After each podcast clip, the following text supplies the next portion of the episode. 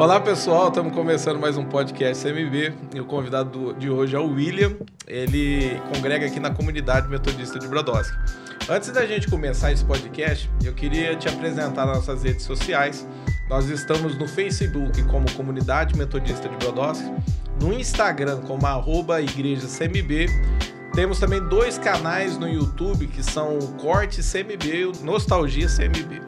Dentro de, de, tudo isso, eu preciso que você deixe o seu like aí no vídeo, compartilhe esse vídeo com o máximo de pessoas que você conseguir. Se você ainda não é inscrito, tem a opção inscrever-se no canal. Comece a fazer isso que você vai estar, tá, de alguma maneira, nos ajudando e interagindo aqui com esse canal. E através desse podcast, eu tenho certeza que pessoas serão tocadas e transformadas pelo testemunho e pelo poder de Deus. William, seja bem-vindo ao podcast MB. Muito obrigado, pastor. Obrigado pela oportunidade. Agradecer né, a igreja, os pastores. É, é uma honra estar aqui, né, participando e poder estar levando testemunho aí para as pessoas.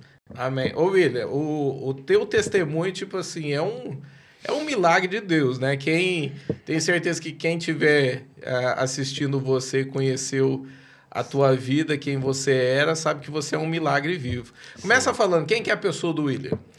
Bom, é, meu, começando, né? Meu nome, William Leone, é, filho da dona Carmen, do seu Alberto, hoje casado, minha esposa Cícera, é, meu irmão Alexandre, tenho uma, uma filha também, né? Gabriele.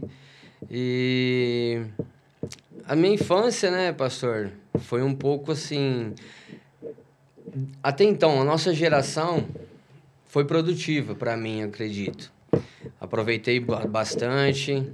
É, para quem né, conhece, né, nossa Brodowski, Sociedade Recreativa 22 de Agosto era né, o segundo lar, assim vamos dizer.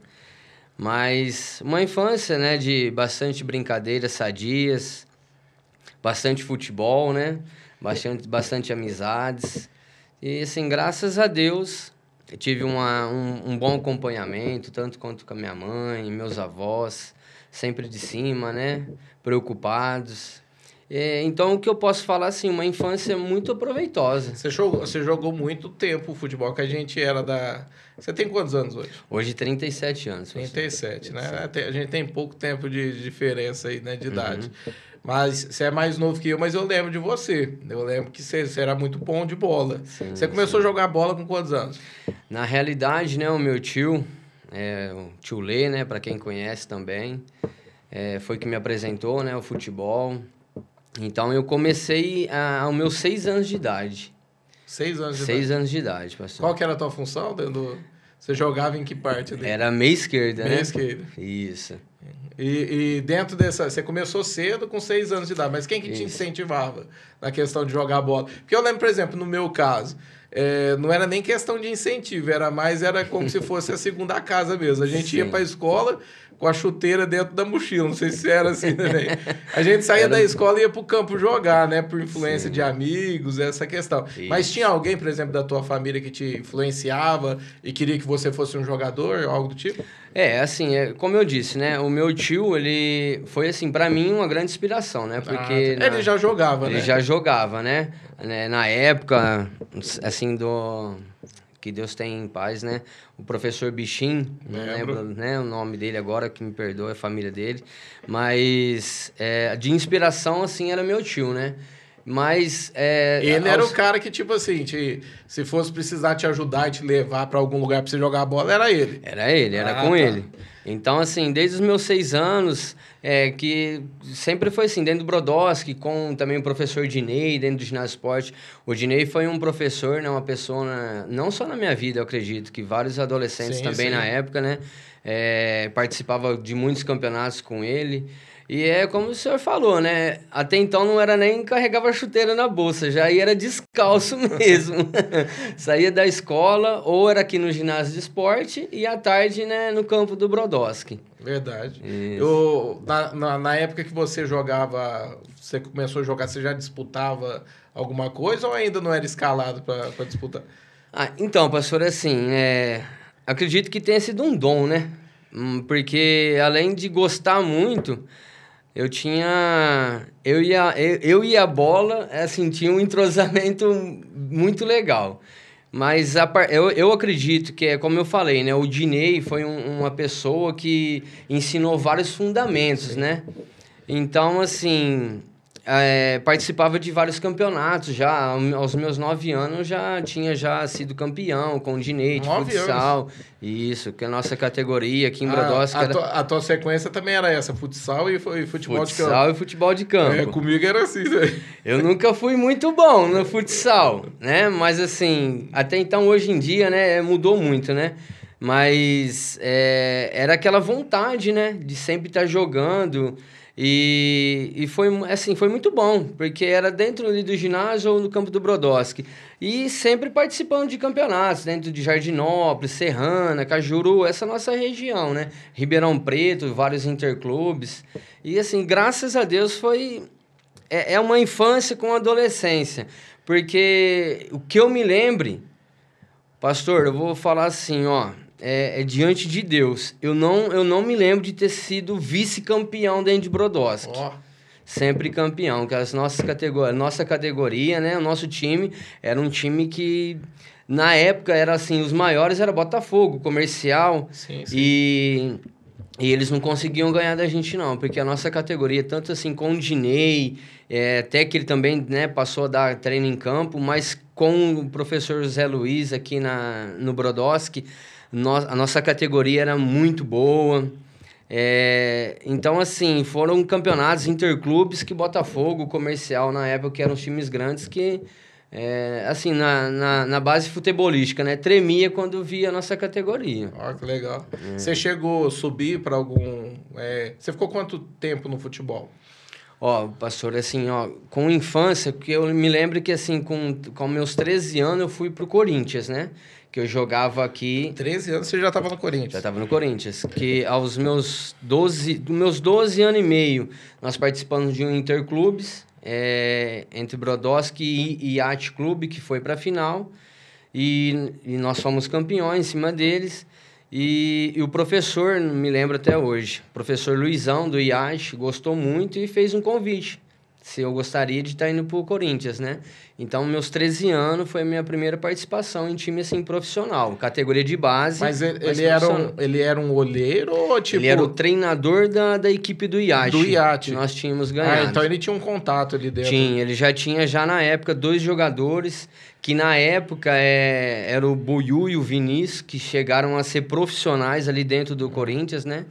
E assim, a minha instância foi na categoria de base, mas aos 13 anos eu já morava dentro do, do Parque São Jorge, ali no Corinthians. E como é que foi lá no Corinthians? Pastor, não foi nada fácil. Não. Vou falar a verdade, minha primeira semana eu lembro muito bem, né? Não tinha celular, né, na época. É, então eu vivia com os bolsos cheios de ficha, né, para correr e falar com a minha mãe nos orelhões, né? isso. E a primeira semana eu lembro que eu quis vir embora porque eu apanhava, né? apanhava muito.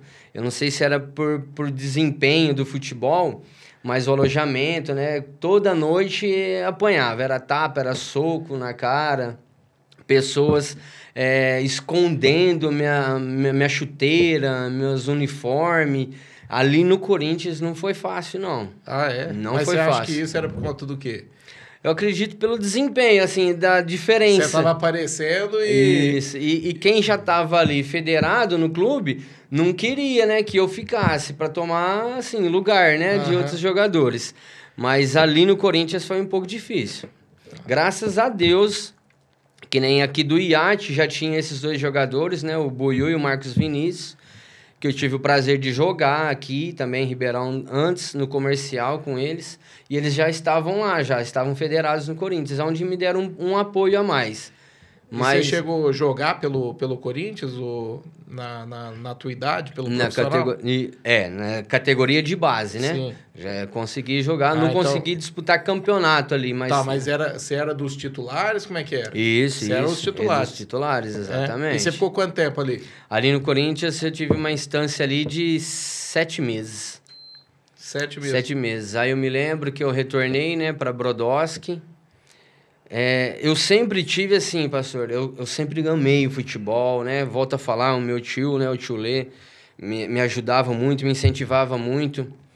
Mas, na realidade, eu, eu era uma, uma criança, assim, um adolescente, que eu, eu era muito, assim, afetivo com a família.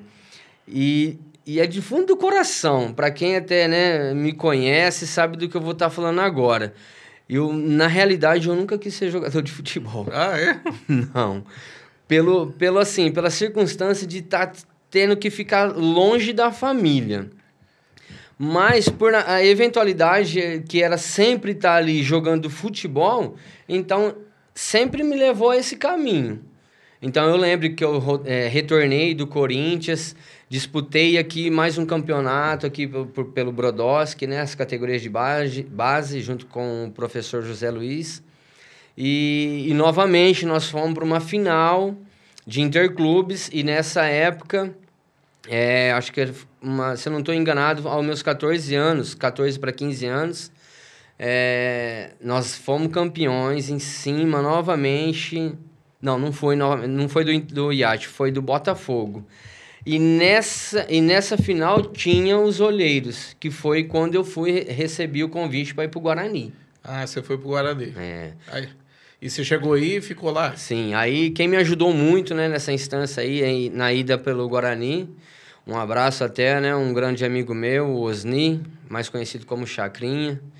É, me ajudou muito nessa, nessa etapa, me levou.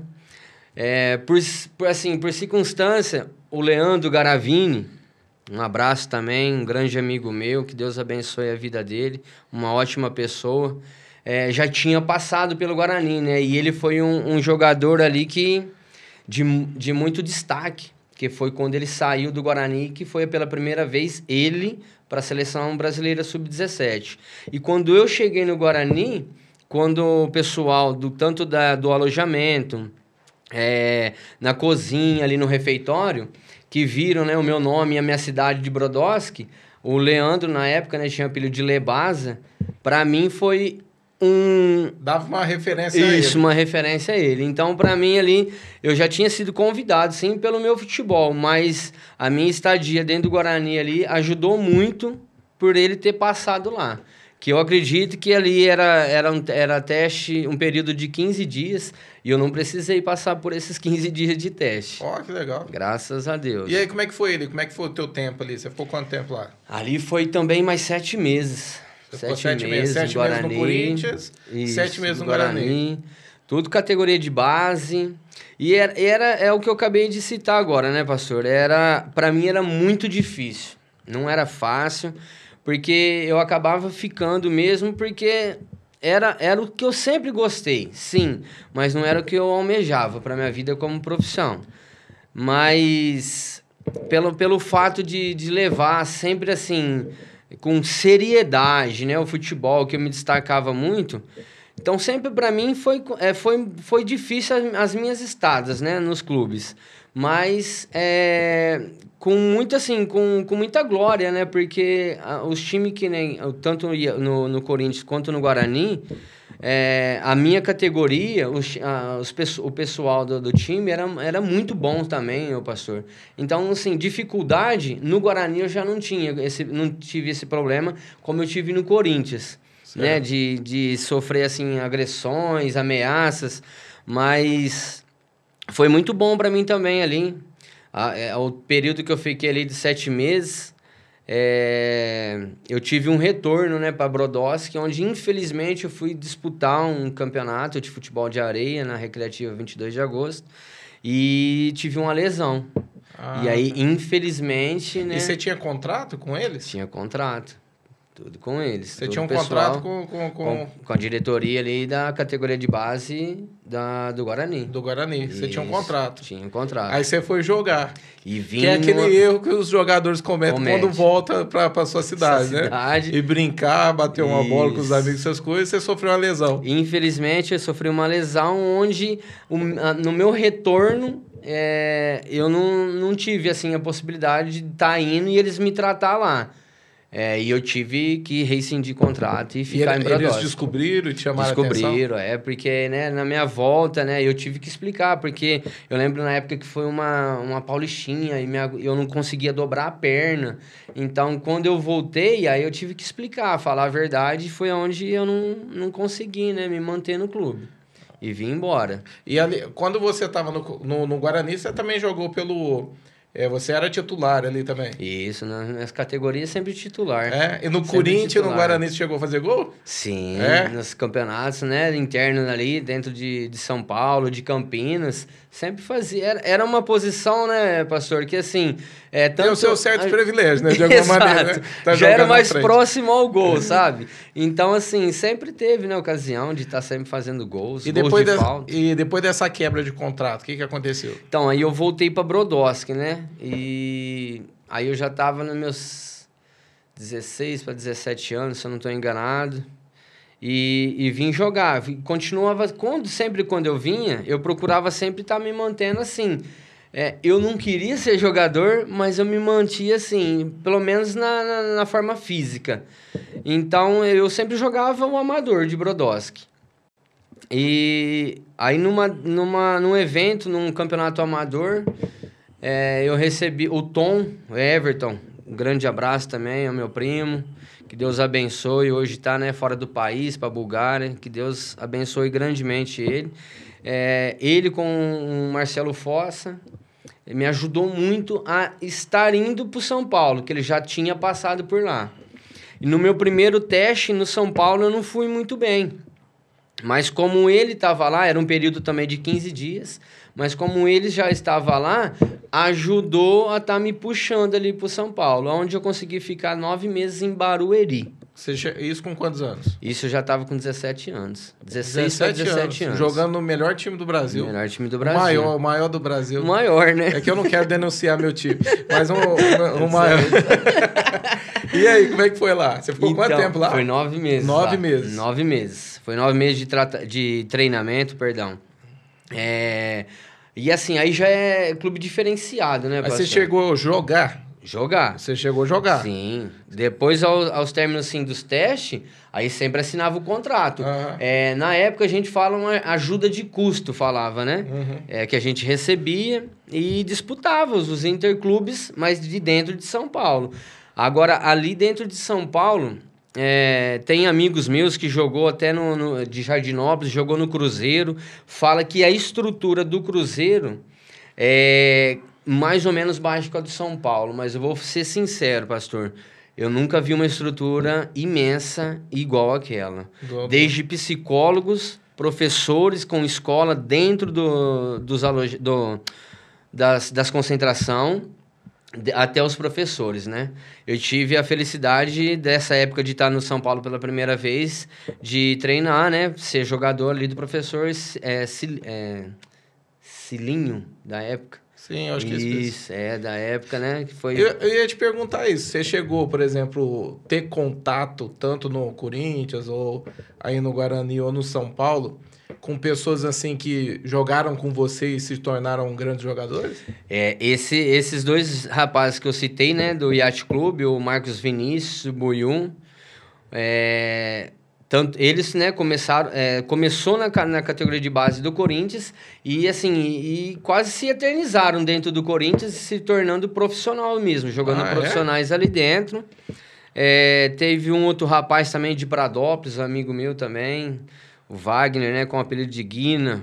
Meus super irmãos, aí um abraço a eles também. É, fez também uma, uma história muito linda, uma carreira muito boa.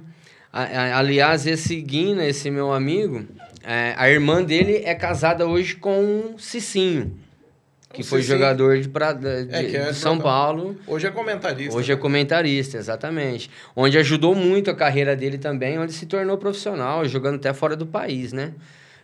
É, até, né, tem jogadores que até o senhor conhece também, o próprio Guilherme, o Billy Hall, sim, sim. o Everton, o Tom, né?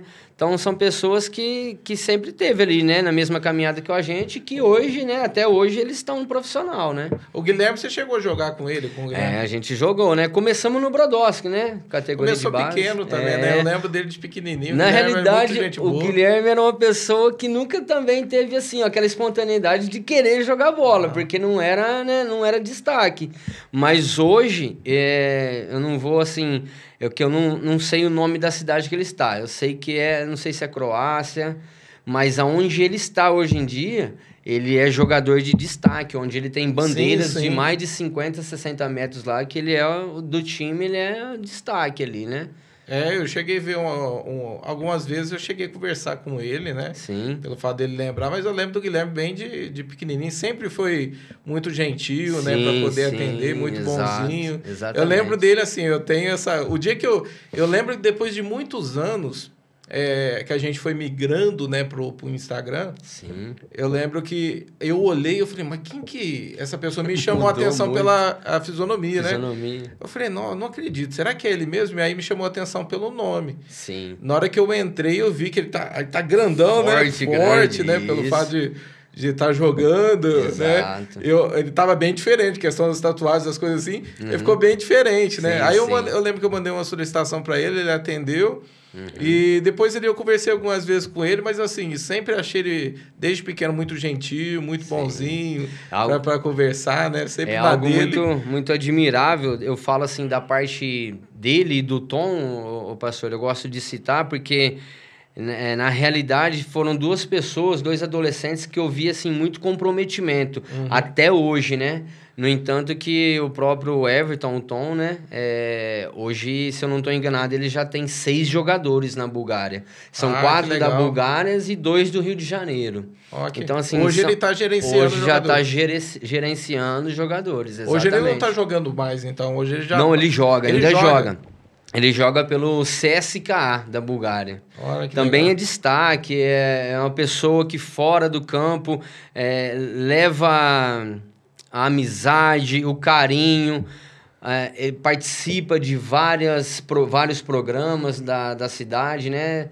E é uma pessoa que ajuda muito, ajuda muito pessoas começando né, do zero ali, né? Da, de adolescente. Ele tem já seus jogadores, mas até o ponto que eu sei, ele já ajuda é, adolescentes é, num papo, né? Levando a sua história, a história dele, né? Ajudando as pessoas também lá, essas, esses adolescentes que de bacana, lá. né? Saber assim que, que essas pessoas se se tornar de alguma maneira referência para Brodowski, né? Exatamente. Tá, tá representando o nome de Brodowski para fora. É, Sim, exatamente. Você parou, você parou aí é, de falar no, no São Paulo, São né? São Paulo, isso. Você ficou quanto tempo lá? Você falou foi nove, nove, nove meses. meses. Isso, e exato. lá como é que foi? Você é, não deu certo? Você voltou? Como é que foi isso? Então, aí é, na minha época, pastor, era muito difícil é, a gente engajar com um empresário, né? E, e assim, a gente se destaca, é o que eu falei, né? Eu sempre gostei, mas o rendimento do jogador, ele sempre tá ali, é, como se diz, né? Na língua futebolística, você tem que estar tá matando um leão por dia. E, e, infelizmente, teve uma época que eu não, não, não fiquei né, em superação, nessa época que eu estava no São Paulo. E fui mandado embora. Fui mandado embora, né? Retornei aqui para Brodowski, sempre nos campeonatos é, amadores onde eu tive mais uma oportunidade de. Isso com 17 para 18 anos. Isso, exatamente. Aí eu disputei mais um campeonato aqui amador em Brodowski e tive a felicidade de conhecer o Elias Barquete, que é um dos diretores ainda do São Paulo. Uhum. É, ele tem a família dele aqui de Brodowski, mas é, ele trabalha dentro da direção, né, diretoria ali da, do São Paulo. Ele viu né, esse meu campeonato, uh, os, os, dirigentes do Brodowski entrou em contato com ele, ele veio, assistiu mais um jogo meu e ainda conseguiu me levar um ano depois dessa minha, eh, desse meu retorno para Brodowski. E aí foi aonde eu fiquei no Morumbi mesmo. Ó, oh, né? que legal, bacana, hein? É Cícero Pompeu de Toledo, oh. não me esqueço, porque para mim... estádio mais lindo do Brasil. Estádio mais lindo. Tem os corintianos palmeirenses que não tá gostando aí, mas uma estrutura também excepcional. Ali eu tive o prazer, pastor, né, de estar tá ainda, né, juniores, de estar de tá conhecendo o time todo do profissional do, do, do São Paulo. Lembro que o Rogério Ceni era assim, era recente, ele tá, é, tá entrando no time. Maldonado, Fábio Simplício, Gustavo Neri. É, se eu não me engano, hoje está fazendo. Acho que é eles estão comemorando quando o Rogério Senna, eu acho que ele entrou no São Paulo, se não me engano, no dia de hoje. Legal. Então era mais legal. ou menos Mas perto dessa data. Dessa aí, data, desse... exatamente. E eu lembro de um, um episódio muito forte que foi. É, eu estava em período de teste, né? Que esse Elias Barquete tinha me levado. E, e infelizmente eu não estava no meu estado de espírito ali futebolístico muito bom. Eu, é, é eu, eu queria estar. Tá, entre os times, mas toda vez que eu viajava, né, eu volto a frisar, pastor, é, não era da minha vontade estar tá, tá ficando longe. Eu queria ser jogador, mas não queria ficar longe da família. E aí eu a lembro. A questão que mais pegava era a família? Era a família. Eu é. era, nossa, era muito apegado com a minha avó, meus avós, né? E, e, tanto meu, meus pais também, meu irmão, o meu próprio tio Lê, era, era muito unido. Então, assim, eu não, não era da, do, meu, do fundo do meu coração não era isso que eu queria. Porém. Tipo, sempre... gostava de jogar bola, mas não queria ser um, um jogador. No, exatamente. E aí, num, num desses episódios, eu lembro que eu. Acho que era o quarto ou quinto dia de teste, né? E eu tava sentado nas escadas, assim, dentro do alojamento. E aí, o cabisbaixo ali, chorando, né? É, e até assim, preocupado em estar tá longe da família, mas ao mesmo tempo em preocupado também com o meu rendimento dentro de campo. Porque eu sabia que eu estava fazendo um ótimo campeonato amador e que eu não poderia estar tá decepcionando as pessoas, né? Que novamente estava me dando mais uma oportunidade de estar tá me levando para um clube profissional. E aí eu lembro ali, eu cabisbaixo, cabeça baixa ali, chorando, eu senti um toque no meu ombro. Como não uma pessoa, né, preocupada. Quando eu ergui a cabeça era o Kaká. Olha que legal. É, uma pessoa também, né, que todos sabem, né, de, de Deus, né, sempre, sempre evangé é, foi evangélico. E ele me liberou palavras ali de, de conforto e de forças. Porque ele me perguntou por que, que eu tava chorando, né? Eu expliquei, né? Que era assim, pelo fato de estar longe da família e não, tá, não, não, não, tava, não tinha corrido bem o meu dia de treino. E ele foi uma pessoa que, nossa, no momento foi 15 minutos de conversa que para mim ali na época ele ele faz ele ele tinha, acho que era o segundo jogo com, é, como profissional dele no São Paulo. E eu me lembro muito bem que eu tava com uma camisa e falou: Ó, tira a camisa aí que eu vou autografar, você vai levar pros treinos, você vai lembrar de mim, oh, dessa força. E aí eu lembro que no, no, no próximo dia, né, é, dentro da, do, do alojamento, eu me trocando. E eu peguei essa camisa que eu estava vestido e fui com ela na mão. Montamos no ônibus, os treinos da categoria de base era dentro de Barueri. E quando eu cheguei em Barueri, eu tava, eu tinha, eu tava vestindo essa camisa, aí chegou um rapaz. É, é, quando eu olhei, eu falei, nossa, uma aparência igual do Kaká. Aí ele se apresentou e falou: é, o, nome, o apelido, nome Diego, mas é, conhecido como Digão. Era o irmão do Kaká que fazia parte da categoria de base ali. Ah, ele não era disso, não, é, ele era um dos laterais ali esquerdo, direito e o Tom ainda estava no São Paulo, o lateral esquerdo. E ele, pô, essa camisa aí, essa assinatura eu conheço, hein, do meu irmão. Aí o pessoal, né, o, próprio Tom, os outros amigos, falou, é irmão do Kaká, tudo. Oh, e bacana. aí eu lembro que foi uma, uma força muito grande para mim. E aí é onde eu consegui ainda ficar mais um ano, né? Ah, você ficou mais um Fiquei ano Fiquei mais então. um ano ainda lá. Aí foi dos meus 17,5 até os 18,5. Mas é o que eu, é o que eu tava comentando, pastor. Infelizmente é, pela falta de oportunidade de conhecer empresários, eu não, eu não consegui me manter. Por quê? Porque chegava outros jogadores já com empresários. Às vezes a gente, assim, no meu caso falando, era até melhor, mas é, o recurso era outro. Uhum. Que aí vinham jogadores é, estrangeiros que os próprios é, empresários injetavam dinheiro no clube e é onde tirava da gente de canto. E aí, mais uma vez, depois desse, dessa, desse período, eu vim para Brodowski. E, e, você chegou a jogar, então, um profissional, jogo profissional pelo São Paulo? Não, profissional não. pelo São Paulo não, só a categoria de base só mesmo. Só a categoria, Isso. entendi.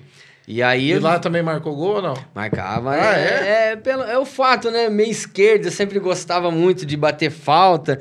A, aos términos, assim, do, dos treinos, a gente, né, sempre estava batendo falta, treinando um pouco a mais. Então sempre saía, vários gols de faltas ali, né? Aí você falou bom. que dali você foi. Você, eh, você parou. Você, tipo, não, não teve recurso para continuar. Não, foi quando eu voltei para Brodowski. Aí, quando eu voltei para Brodowski, é, né, é, sempre participando dos campeonatos amadores, é, participei mais um, um, interregional com a equipe do Brodowski. E foi quando o Fernandinho Braghini, daqui de Brodowski também, um grande abraço ao Fernandinho, super amigo, que me ajudou muito. Que Deus abençoe também grandemente a sua vida, a vida da família dele, os filhos dele, que me ajudou muito também. É, ele estava no Mosmirim, no profissional. E, e aí eu fui. Ele marcou um teste para mim no Mosmirim. E aí eu fui. Fiquei Isso lá. Isso já pelo profissional. Isso, categoria de base, base ainda, também. juniores também. Entendi. Isso. E aí eu fiquei ali seis meses no Mojimirim. Só, só de período de teste que eles me automaticamente, entre aspas, né? Me enrolou foi três meses. Porque eu não, tempo. é, porque eu não, eles não davam, não tinham uma remuneração, não assinava contrato comigo, então eles sempre falavam para mim que era essa, o período de essa teste. Essa é a questão do, do, do empresário, Do né? empresário. Se tem um empresário, ele está em cima ali, está o tempo todo trabalhando para isso acontecer. Exatamente. Entre os dirigentes, já sabe se serve ou se não serve e parte para cima. Mas, é, e ali, infelizmente é, eu tive assim uma. Não foi uma decepção, mas foi uma desilusão, por, por causa disso mesmo. Eu sabia que eu tinha condições de estar no time juniores já para jogar profissionalmente, mas eles não colocavam eu. Não, não, não me aceit... não, não, não me passava no teste e, e nem fechava contrato. Foi quando eu, eu, eu cheguei no, no, no, no Fernandinho, é, conversei com ele, eu falei, ó, para mim tá insatisfatório, não tem como eu, né, continuar. E aí ele, te, ele foi pro, pro Juventude, Rio Grande do Sul. Foi quando aí desligou ele do Mojimirim e aí automaticamente eu vim embora. Aí quando eu vim embora, que eu continuei o campeonato aqui, pastor, é, aí sim que foi o porém, a, a, chave de eu ter parado. Que aí eu fiquei um ano aqui em Brodowski, participando dos campeonatos amadores. E, e onde eu tive a oportunidade de estar tá voltando para o Mojimirim. Mas aí sim para participar profissionalmente. E aí foi quando é, eu tive o contato com o primeiro empresário, até que ajudou esse empresário. Esse, é, pastor, é, dói no meu coração, eu peço que Deus... É, hoje hoje eu tô curado e liberto dessa mágoa, uhum. graças a Deus. Mas eu não, não citaria nenhum nome dele aqui, porque o que ele fez comigo, eu acredito que ele tenha feito com outros jogadores. Mais pessoas. Mais pessoas, exatamente. E, e aí ele, ele me levou para o Mojimirim. Só que levando para o Mojimirim, eu fiquei em um prazo de teste só de uma semana, onde assinei o contrato com, com, como profissional. Isso eu já tinha, de 20 para 21 anos já. Aí sim que começou a surgir assim um novo interesse na minha pessoa, porque eu já tinha passado por várias coisas na adolescência onde eu não queria ser jogador, uhum. mas ali aquele dia eu falei, agora eu me tornei um profissional. Até pelo fato de ter caído o cargo como profissional, tá Isso, tá aparecendo. Exatamente. Aí foi quando eu falei, não, agora agora eu quero, agora eu vou. Aí eu me lembro muito bem, ele me levou numa, numa igreja, né, de, de Mojimirim, evangélica também. Eu já, né, já tinha me convertido, assim, né, do, como católico para evangélico. E ele pegou eu e mais três jogadores, levou para essa igreja. Eu acredito que naquele dia é, ele viu a emoção ali que eu fiquei, né, dentro da igreja ele foi um pouco mais astucioso, eu acredito. Não foi nem esperto. Ele, ele agiu com astúcia ali. Então, ele, ele me pôs conversar com intérpretes que eu estava indo para a Croácia. Eu, ti, eu ia assinar um contrato de um ano dentro da Croácia, onde eu já teria o meu salário ali já de início. Eu só ia disputar o Paulista da primeira divisão com o Mojimirim e já e fazia essa ponte direto para a Croácia.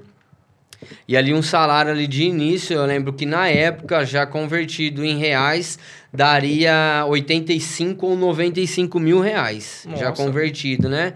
Moeda euro de lá.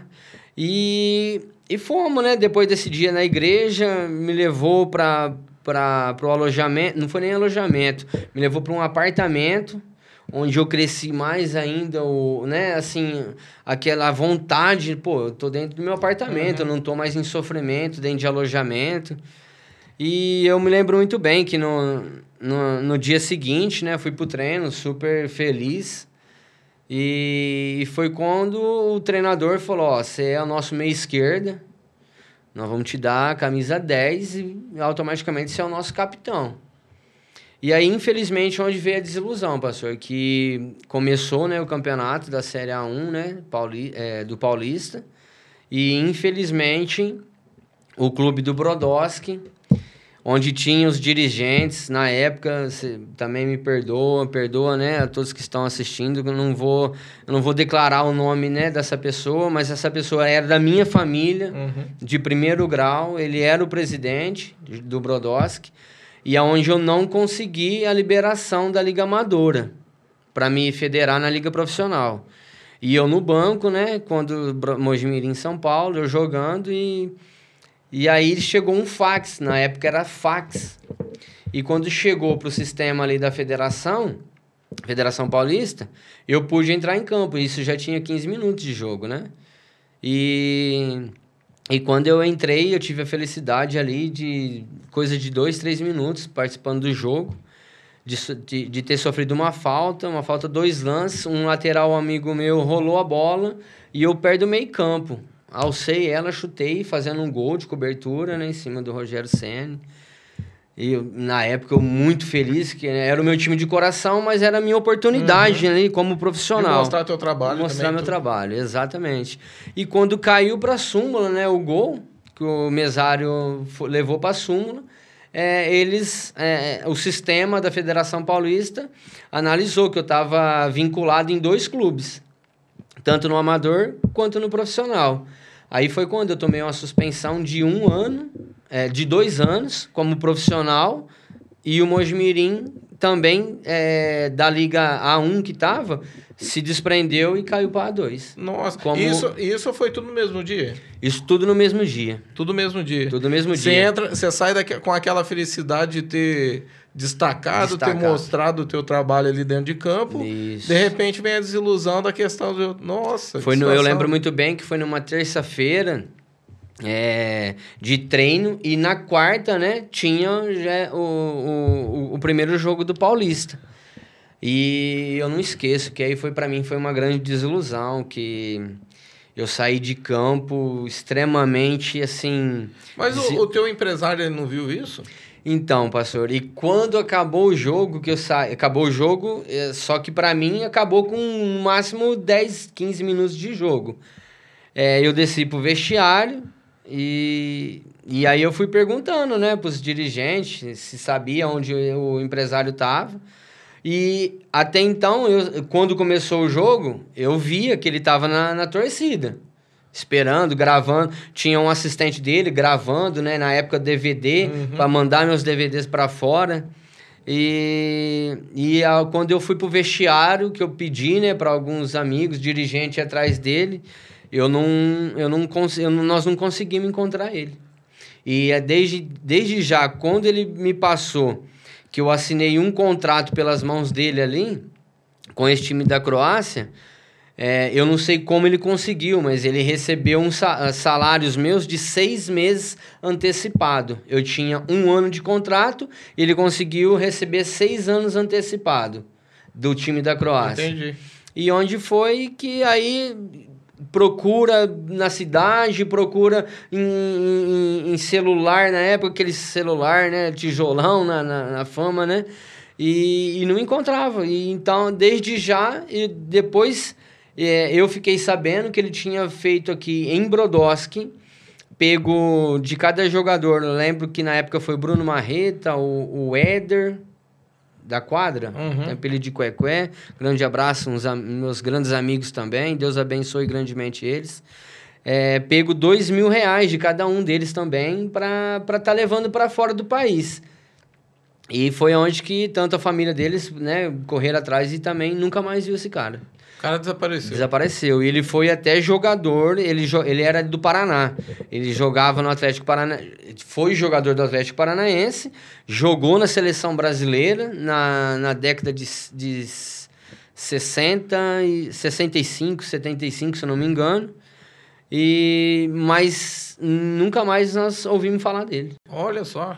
Aí eu vim para Brodowski, aí foi onde começou. E você não entrou com nenhum um processo judicial, algo do tipo? Não, porque, primeiramente, diante de um boletim, eu teria que ter o nome dele. E quando eu, nós passamos, no, meu pai, na época, pastor, nossa, eu, vou, olha, eu acredito que meu pai tenha andado, deve, deva ter andado meio Brasil atrás desse, desse rapaz. Mas no próprio boletim de ocorrência, quando nós passamos o nome dele, não, não, não tinha CPF, não tinha nada cadastrado nesse nome. Ah, entendi. Então foi tipo É uma... um Um estelionato. estelionatário ali, um estelionato. Olha só. Exatamente. Aí foi quando eu voltei para Brodowski. E aí aquela, aquele, aquela angústia que eu tinha de quando eu ia para os clubes, é, sem sem estar querendo ser jogador, mas aí voltou aquela angústia. Deu, deu que eu, eu tinha certeza que eu não queria ser jogador mesmo. Mas com tudo que eu tinha já passado e como eu tinha conseguido me engajar profissionalmente, eu imaginei que, que seria, né? Eu ia decolar ali a partir desse momento. Mas aí foi quando começou uma grande desilusão na minha vida e as decepções, né? Isso com 18 anos e meio. né? De, isso eu, não, isso eu já estava já com 19, 20 anos. 20 20, anos. E é como eu disse, é para jogador, até hoje, o necessário é você estar começando com 13, 14 Sim, anos sim. e já tá encaixado com o empresário. Acho que com tá... 20 anos é a última idade. Ainda último, é, é, porque até tem né, o sub-21 da copinha, né? Uhum. Que é, é o último ano ali do jogador. Mas foi quando eu tive a grande desilusão, que aí eu decidi que não queria mais ser jogador mesmo. Voltei para Brodowski. É, infelizmente, o, o, o clube, né, que foi sempre foi o meu berço, que foi o clube do Brodowski, ele o Zé Turquim. É, aí eu criei uma amargura, um rancor muito grande por esses dirigentes, por esse primo meu ter feito isso. E aí eu não consegui mais jogar futebol no Brodowski. Ainda consegui jogar o amador ainda pelo Bandeirante. É, ressaltando aqui, né, que o, jo, o Joaquim, João, o João Vitor, o Marcinho, o próprio Guilhermin, da família Leixa ali, dos Quinzinho, me deu uma grande oportunidade. Um abraço a todos eles, que Deus abençoe também grandemente. Hoje eles fazem aí um grande trabalho dentro Sim, do Clube do Bandeirante. São pessoas merecedoras. Lá, né? Isso. Então, com estrutura. tudo pro- muito profissional, né? Isso, com estrutura profissional, exatamente. Mas foi quando eu consegui, né? Jogar mais só dois anos ali, né? Na Liga Amadora. Fomos campeões aqui, é, 2002, estadual, campeão, campeão estadual. E só que aí foi quando né, a minha vida... Eu já, tinha, eu já tinha um contato com o álcool. Mas assim, em férias, coisas poucas mesmo, né, pastor?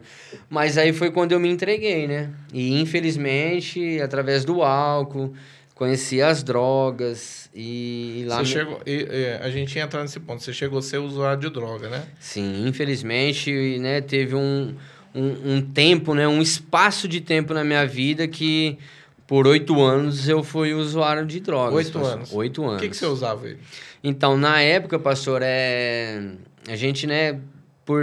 Eu não, eu não, eu- hoje eu não consigo colocar a culpa em amigos, Aham. porque a gente, né, faz da nossa mente. É, acredito que as companhias, né, se a gente puder evitar, é melhor, né? Mas é, sempre começa ali com álcool, o lança-perfume, a maconha, só que aí eu cheguei já, né, é, nesse, nesse tempo, nesse espaço, assim, usar todas essas drogas fortes, entre o crack, cocaína, êxtase, bala. E foi um período muito, para mim foi muito forte, pastor, porque eu cheguei até né, me vincular dentro de Ribeirão Preto com tráfico internacional. Olha eu, só. Eu não vou citar o nome do shopping, uhum. né? Mas eu vendia, eu, eu, eu transpassava as drogas dentro de shopping, né? Porque era para uma alta sociedade, uma, um, para alta burguesia. Uhum. Então. E, e isso era para sustentar o teu vício ou não? Até então, pastor, era era era para aliviar, para para tirar aquela, aquela coisa do meu peito que para mim era uma amargura muito grande. Mas quando eu entrei que eu vi que era muito dinheiro, foi para mim ele fui tomando gosto, né? Uhum. Que aí eu, né, por intermédio de pessoas da Inglaterra que mandava droga de lá para cá para mim eu tinha esse apartamento, então assim... Você tava sozinho nesse caso aí? Sozinho. Morando ali... Morando em Ribeirão, sem minha família saber onde eu tava. Uhum. Eu decidi um dia sair de casa, não falar nada para ninguém. E isso e... você já tava usando o crack, essas coisas? O crack ainda não, a cocaína ainda não, era simplesmente, né, o, a maconha de vez em quando e esse lance perfume, que na época era muito... Uhum. É, é, era as drogas do momento, vamos dizer uhum. assim. Mas é, e foi um período que eu ganhei muito dinheiro. Muito, muito, muito. Era muita festa, muita. Assim, né? Desculpe o palavreado, mas era muita bagunça. Uhum. Mas foi um tempo que, hoje em dia, eu sei que foi é, por autorização né, de Deus o inimigo ter mexido na minha vida dessa forma, para que hoje eu tivesse essa conduta de estar tá podendo ajudar, né? Com o meu testemunho, os jovens, porque foi, foi uma ilusão.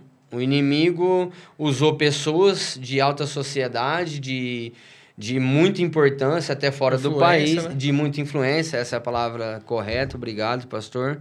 Mas foi simplesmente para eu entrar no lado do vício. Porque eu lembro muito bem que teve um amigo aqui de amigo, foi um colega de Brodowski uhum. que me descobriu onde eu tava e foi até esse apartamento uma noite que, a gente, que, que assim dava muita festa, né, pastor? E, e tava no apartamento, só que eu pedia muito para ele, né? Falava, não fala, porque minha família não sabe onde eu tô. É, ninguém em Brodowski, você tá vendo como que é. é. E assim, tinha altas quantidades de droga dentro do apartamento. Uhum.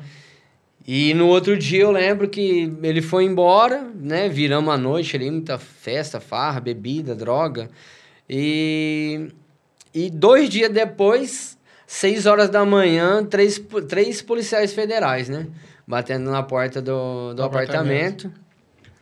Eu acredito que foi. Isso tem, tem que ter sido Deus, porque é, a minha família entrou em contato, né? Com advogados e na época, o delegado de Brodowski, acredito que assim não é legal estar tá passando o uhum. nome também, né, pastor, né, do delegado, mas é, foi junto com, com o advogado que a minha, minha família tinha é, feito, não era nenhum acordo. Ela queria saber, minha mãe, minha mãe, meu pai, meus avós queria saber como me tirar dessa. Você tinha sido preso ali, tava preso. Tava, tava, tava, né? Nesse apartamento. E nesse, nesse caso de ter sido preso, você ia pegar muitos anos de cadeia. Ia pegar muitos anos de cadeia, pastor, porque quando os federais entrou, né, na, no apartamento, é, tinha um, o amigo da sacada ao lado.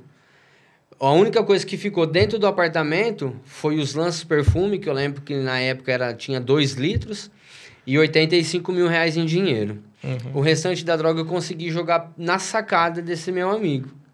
Só que ali tinha alta quantidade. Quilo de maconha, quilo de crack, quilo de cocaína. E, e conversando com esses federais, chegou o, o junto com os federais, estava esse advogado e o delegado de Brodowski.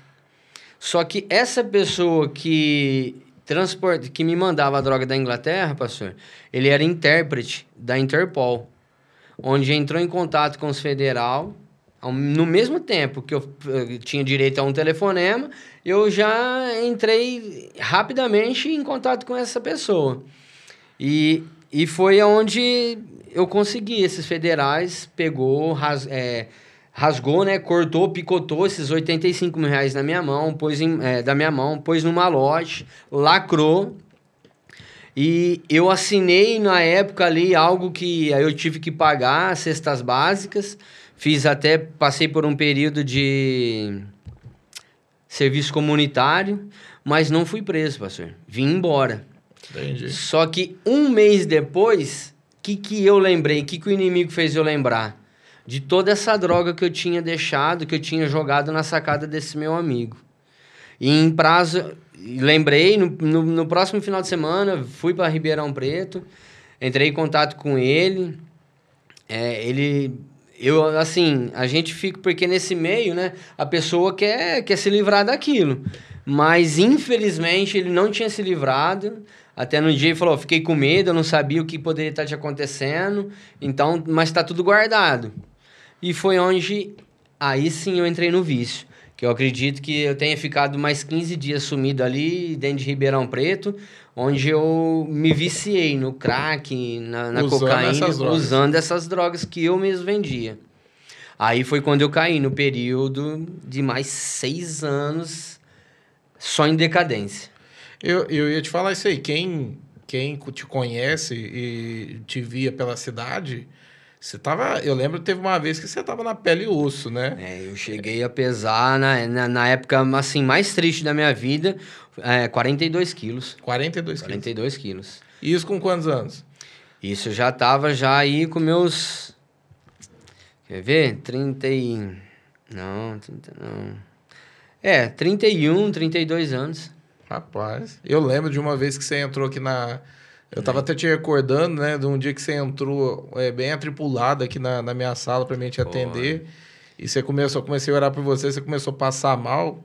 E eu sabia que era algo espiritual que era pra te matar, né? Porque você tava assim, quem olhava pra você é, é não conseguia enxergar um, um futuro. Falava, vai morrer daqui, um, daqui uns dias, vai morrer. Você ficou quanto tempo lá em Ribeirão pra poder vir pra Brodowski? Você veio pra Brodowski e ficou na casa da tua mãe? Né, Então, eu voltei para Brodowski, mas assim, pastor, quando, quando acabou, eu, eu usei toda essa droga, eu lembro que eu acordei na porta do hospital aqui de Brodowski, na unidade mista.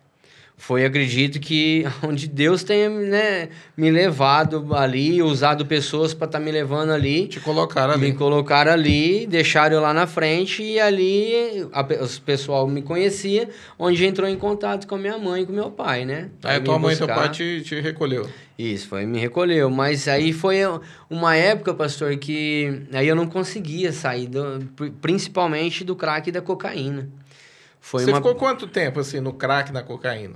Eu acredito que um, um período de, de, de quatro anos direto. Nossa. Direto, pastor. E eu usava todo dia.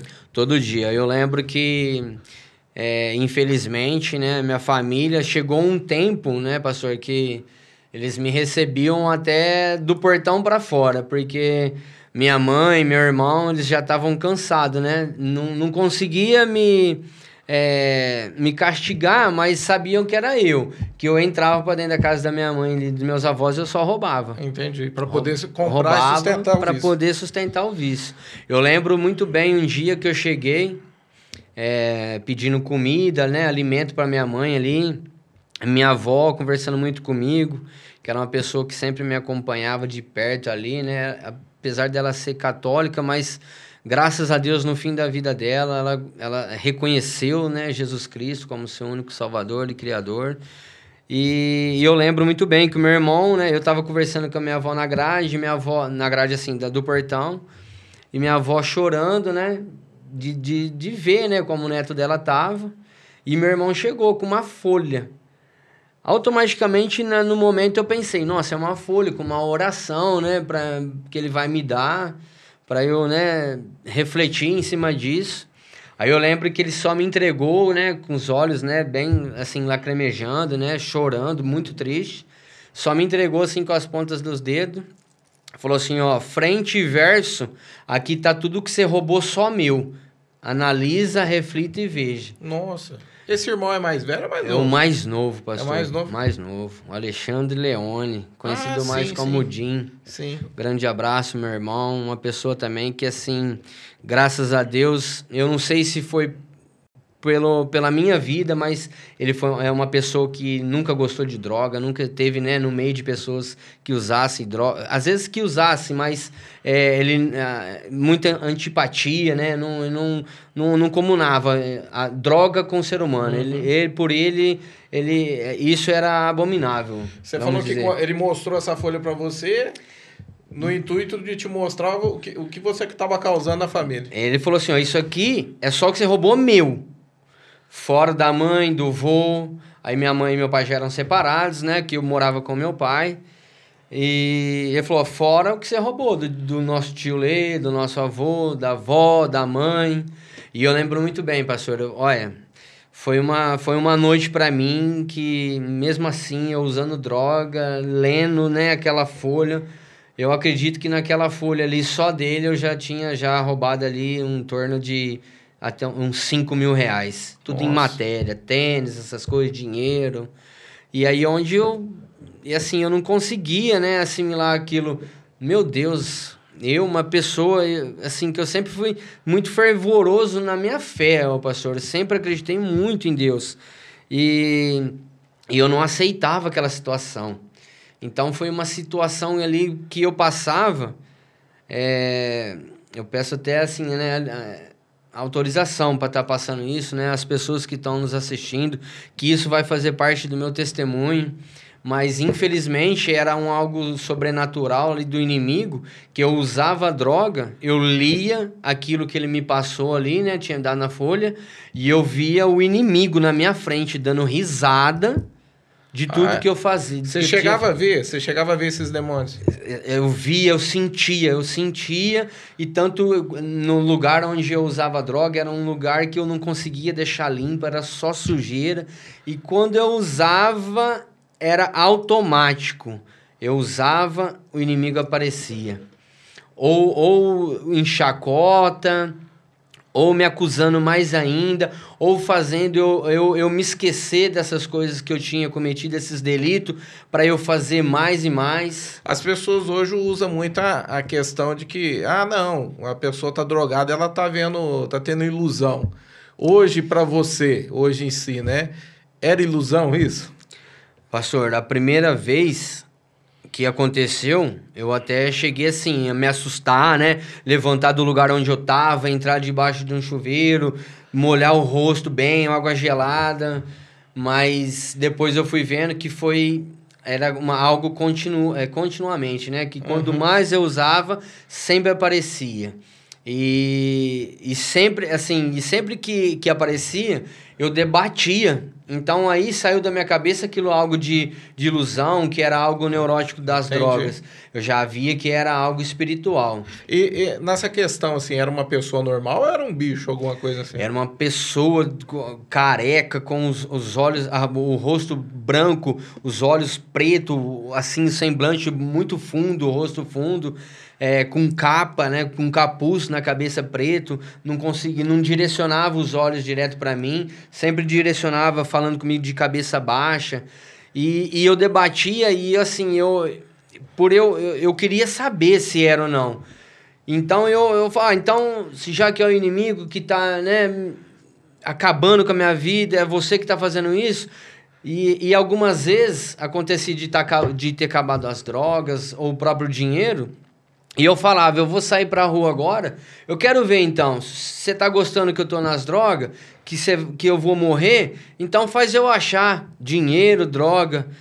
Todas as vezes, pastor, que eu falava isso, eu saía ou eu achava o crack, ou achava dinheiro. Olha só. Achava em rua, ou pessoas me paravam, que diziam ser amigos. Uhum, para poder alimentar teu vício. Isso, para alimentar o vício. Então foi uma, um período que eu consegui enxergar que não era algo assim de ilusão. Era... Eu, eu ia te perguntar isso aí, por exemplo, você chegou de alguma maneira procurar ajuda e se envolver com alguma coisa? Sim, pastor. E aí onde foi o meu erro, que eu acabei, né, assim, é, indo mais profundo do poço. Que a, a coincidiu de eu estar tá buscando no, no centro espírita. Ah, tá. Que aí sim, né, tinha as confirmações, claro, né? Mas Perdão. Mas era assim, algo que eu vivia aquilo, eu buscava no centro espírita, só que eu sabia que, que eu não estava agradando a Deus. Eu saía desses centros espíritas e eu chegava em casa, eu, onde eu morava, né, que eu usava droga.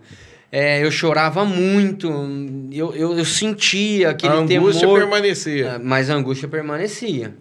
Infelizmente, e, e assim, e onde teve, teve já momentos e lugares que eu passei, pastor, hoje, com o conhecimento da palavra, né? Com o seguir, né? Com os pastores, com vocês, assim, nos ajudando, nos orientando sempre. Eu sei que uma pessoa pode, né? E própria Bíblia, né? Fala, né? Que tem legiões de 6, seis mil demônios, né? Uhum. E teve situações onde eu passei que hoje eu lembro o que as pessoas me falavam. Ó o Legião 6000. Olha só. Então tinha pessoas que já, que, que já via isso, mas por algum fato ninguém conseguia chegar em mim e me explicar. Ó, é isso que está acontecendo na sua vida. Então eu via que era um ato ali, um, um algo espiritual que me prendia e que estava me levando para o fundo do poço, que ia me levar à morte. E você tinha convicção assim, tipo, se eu morrer daqui, eu vou pro, vou para um lugar pior, algo do tipo? Ou você era aquela pessoa que, tipo, ah, eu, eu preciso morrer para parar parar com isso, deixar de sofrer? Como é que era o teu pa pensamento? Pastor, o, o amor, o temor que, que eu tinha, que eu tenho por Deus, mas que eu tinha até nesse, nesse momento, né, que eu estava passando pela droga, eu sempre, sempre ouvia no meu coração a voz de Deus. Sempre, sempre me ocasionando a, a buscar a, aqui as pessoas, os pastores, para sempre estar tá me informando. É, eu lembro muitos sonhos, né, revelativos que Deus me, me, me mostrava de eu estar tá vindo na circunstância em que eu estava, nas drogas, mas eu via eu chegando na igreja é, para pedir orientação, para falar ah, toda a verdade. Eu tinha sonhos. Deus disso. te mostrando. Deus me mostrava. É, era raro a noite que eu não tinha. Tinha noite que eu, que eu acordava, eu estava escrevendo na parede como detento faz esses prisioneiros, faz dentro uhum. de cadeia. Mas quando eu, eu, eu, eu acordava, aí eu via o que eu estava escrevendo na, na, na, parede. Às vezes tinha até versículo. Olha que eu só. escrevia, que às vezes Mas era isso, tava... isso se acordando do sonho. Do sonho. Da, da revelação que Deus estava te mostrando você vindo na igreja. Isso, exatamente. Alguém falando de Deus para você, algo isso. do tipo. Você acordava e você estava escrevendo. Eu estava escrevendo nas paredes. Até, por várias vezes eu já me peguei é, escrevendo o versículo é tudo posso naquele que me fortalece. Olha só. Mas em algumas ocasiões, o pastor, é, muitas declarações, mensagens, é, deu, tá, deu, deu querer tirar minha própria vida. Ah, entendi. Era o outro lado. Era o outro lado. Ali já era demônio te influenciando é, esse tipo de coisa. Às vezes no mesmo sonho ali tinha esse lado, né, maligno, só que graças a Deus sempre vinha esse ato, né, de, de revelação de Deus que deixava eu ali na balança. E, e onde eu, eu determinava para minha vida que não era isso que eu queria.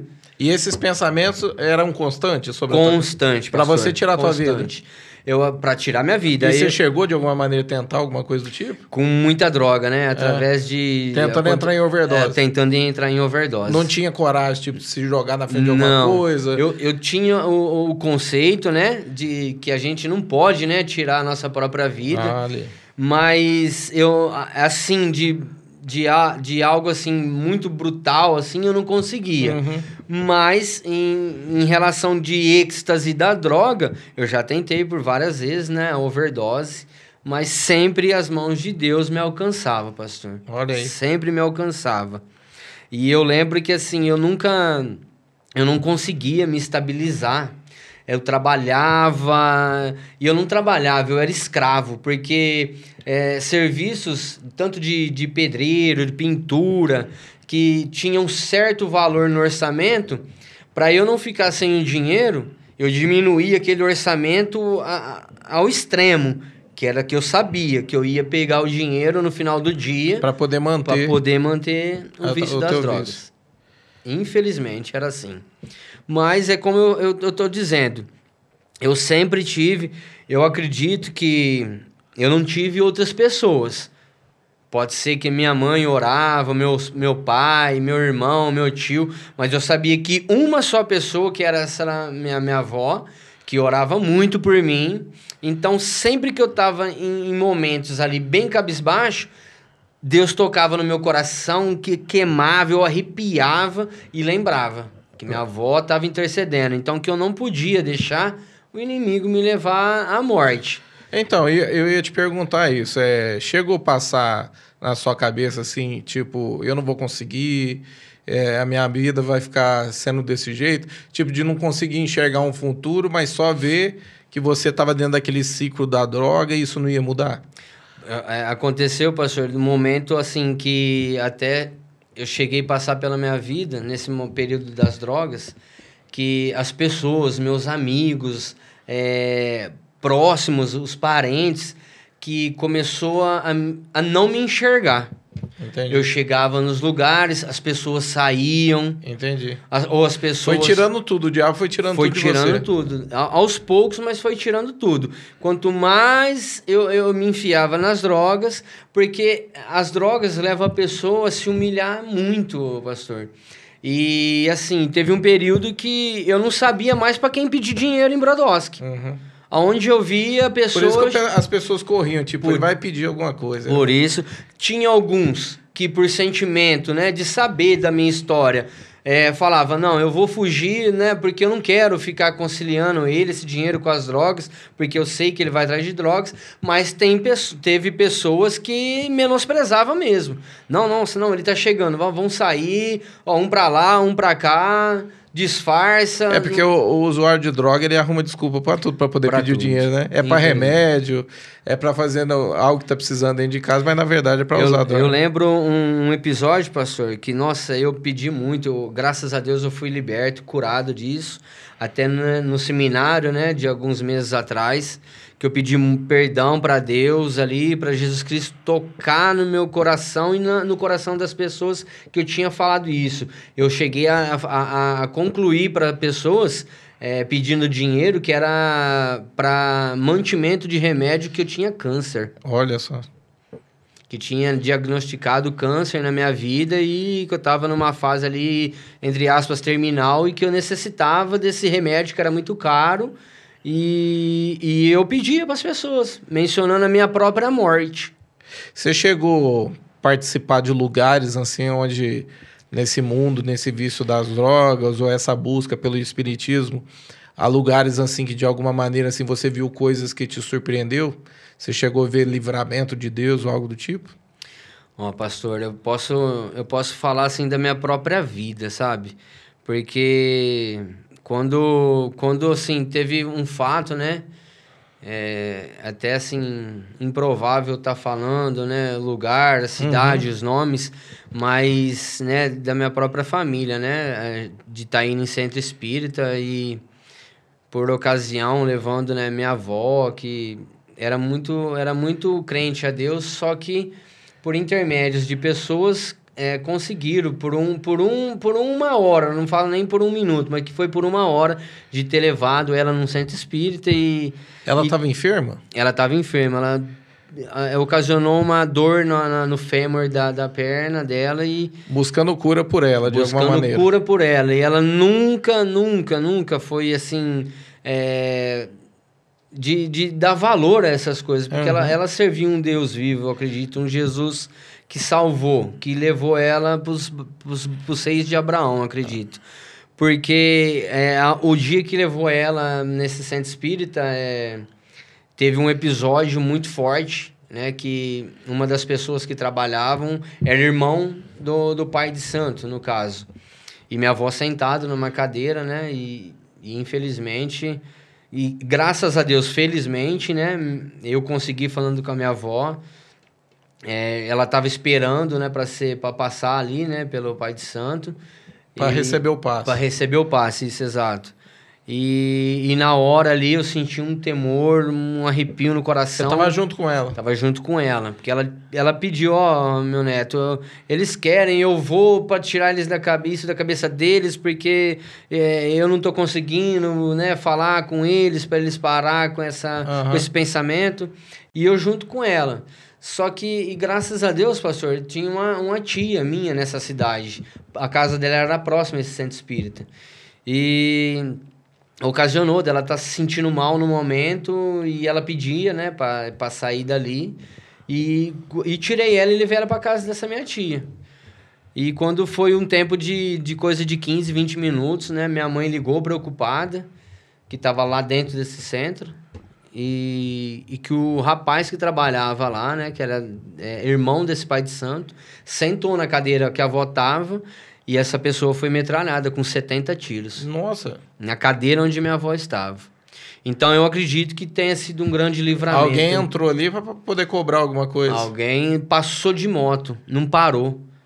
Passou, metralhou. Ah, entendi. Tava pro lado de fora da casa. Da casa, isso? isso. A cadeira. Esperando, esperando. tipo, o pai de santo tá preparando lá o atendimento. Isso, exatamente. E nesse período, é, minha avó começou a sentir mal, eu tirei ela dali, e esse irmão do, do, do pai de santo, que trabalhava no centro espírita, sentou nessa cadeira, onde a minha avó tava. E é o que eu falei, coisa de 15, 20 minutos. Minha mãe ligou desesperada, onde que você tá? Onde que a avó tá? Aí, aí, não, tô na minha tia, oh, mãe, tô aqui com a avó, aqui, tá tudo bem. Ela não tava muito bem, aí tava se sentindo mal, eu trouxe ela. Aí ela me falou, nossa, graças a Deus, porque nós não estamos conseguindo... a tragédia. Ela falou que tinha acontecido essa tragédia, né? Que o rapaz tinha sentado livramento na mesmo de Deus. Foi um livramento de Deus, que eu acredito ali, na vida da minha Ô, avó. William, é, de onde começa a tua conversão? Como é que foi isso?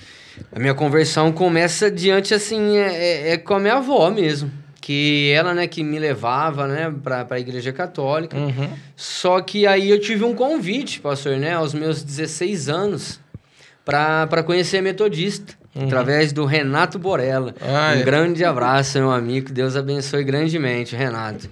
E o Renato era um, não, nós, né, éramos adolescentes Renato sempre foi muito evangelista, né? Isso. Pegava as pessoas na rua. Exato. Ele chegou a pegar algumas vezes também na rua. Exatamente. Eu sempre lembro dele daquele, daquele, assim, aquele jovem, assim, que era referência como homem de Deus. Isso. Porque ele sempre vinha com uma palavra pronta, né? Isso. né? Sabia muito bem conversar, apresentar Jesus. Exatamente. Eu sempre achei muito bacana. lembro muito bem, né, que a gente vivia dentro da recreativa ali, 22 de agosto, e ele sempre, né, pregava as palavras ali de conforto. É, parecia que eram as palavras que a gente estava precisando no momento. Uhum. E foi por, a, através dele.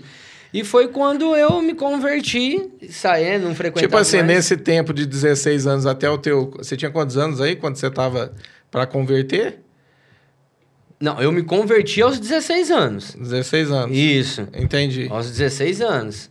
Que eu, é, minha, eu seguia junto com a minha avó, dentro da igreja católica, é, é, coisa de coroinha, era, é. era muito catecismo, crise, essas coisas. Entendi. E através dele, ele me trouxe, né? Num, uhum.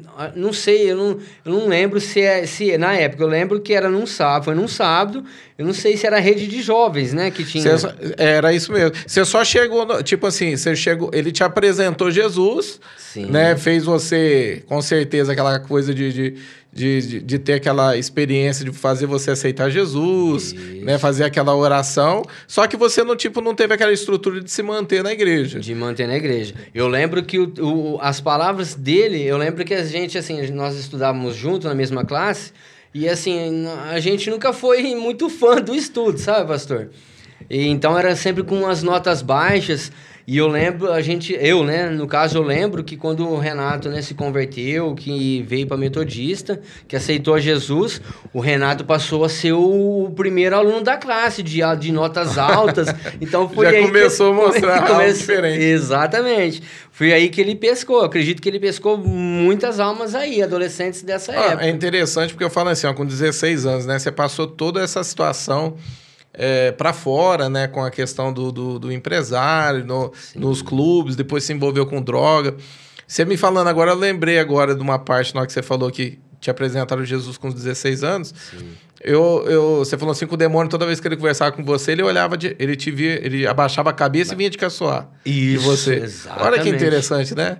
Às vezes aquela oração que você fez foi o que te sustentou que vivo, sustentou né? vivo, pastor. Olha eu que... acredito, eu tenho muita fé. Tenho e, muita e, fé. e aí, para você, tipo, ter esse contato, essa primeira experiência de tipo marcante que te tocou? Porque você era viciado em drogas. Como é que foi isso?